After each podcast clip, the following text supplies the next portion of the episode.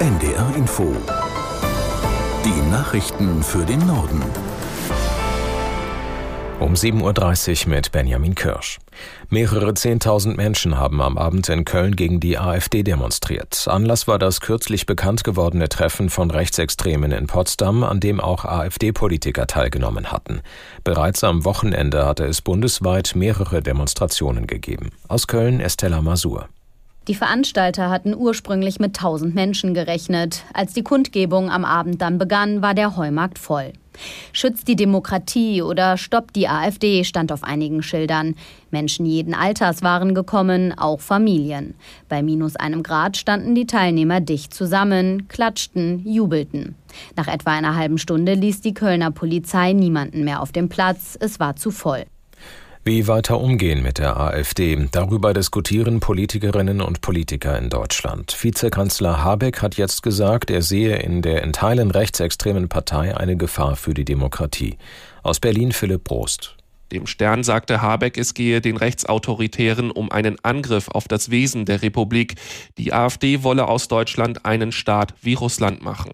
Ein Verbot der AfD ist für den Vizekanzler denkbar, sollte nachgewiesen sein, dass die AfD das Land in einen faschistischen Staat verwandeln will, gehört sie verboten, sagt Habeck. Der SPD-Vorsitzende Klingbeil wünscht sich noch mehr bürgerliches Engagement gegen die AfD. Im Redaktionsnetzwerk Deutschland fordert er, alle Vernünftigen, die bisher noch leise waren, müssen jetzt laut werden. Auch Grünen-Fraktionschefin Dröge ist der Meinung, dass alle in der Gesellschaft gefragt sind, im persönlichen Umfeld, am Arbeitsplatz, beim Sport und beim Einkaufen. In großen Teilen von Deutschland warnt der deutsche Wetterdienst vor heftigem Schneefall und extremer Glätte. Betroffen sind vor allem die Mitte und der Süden Deutschlands. Wer mit Bahn oder Flugzeug reisen will, muss sich auf erhebliche Einschränkungen einstellen. Aus der NDR Nachrichtenredaktion Marei Beermann. Betroffen sind laut deutschem Wetterdienst die Bundesländer Baden-Württemberg, Bayern, Rheinland-Pfalz, Hessen, Thüringen und Sachsen.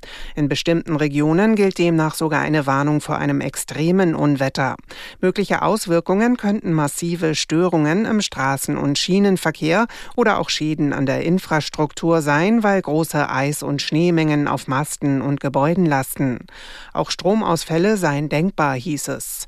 Die Deutsche Bahn hat bereits vor deutschlandweiten Auswirkungen auf den Regional- und Fernverkehr gewarnt und unter anderem die Zugbindung generell aufgehoben. Tickets von verschobenen Fahrten behalten außerdem ihre Gültigkeit. Auch mehrere Flughäfen erwarten einen stark eingeschränkten Flugverkehr, darunter die Airports in Frankfurt und München. Passagiere sollten den Status ihres Flugs im Vorfeld prüfen und bei einer Stornierung nicht anreisen. Die mehr als 100 israelischen Geiseln, die weiter von Terroristen der Hamas im Gazastreifen festgehalten werden, sollen Medikamente erhalten. Das haben Israel und die Hamas vereinbart. Das Emirat Katar hatte zuvor vermittelt.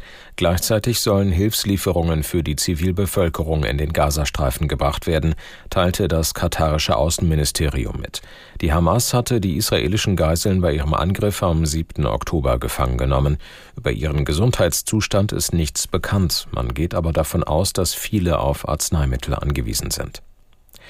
Die Bundesregierung hatte im vergangenen Jahr den Export von Kriegswaffen im Wert von rund 20 Millionen Euro nach Israel genehmigt.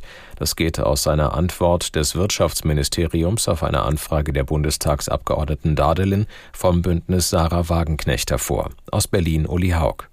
Deutschland hat im vergangenen Jahr beispielsweise 3000 tragbare Panzerabwehrwaffen sowie 500.000 Schuss Munition für Maschinengewehre, Maschinenpistolen und andere Schusswaffen geliefert.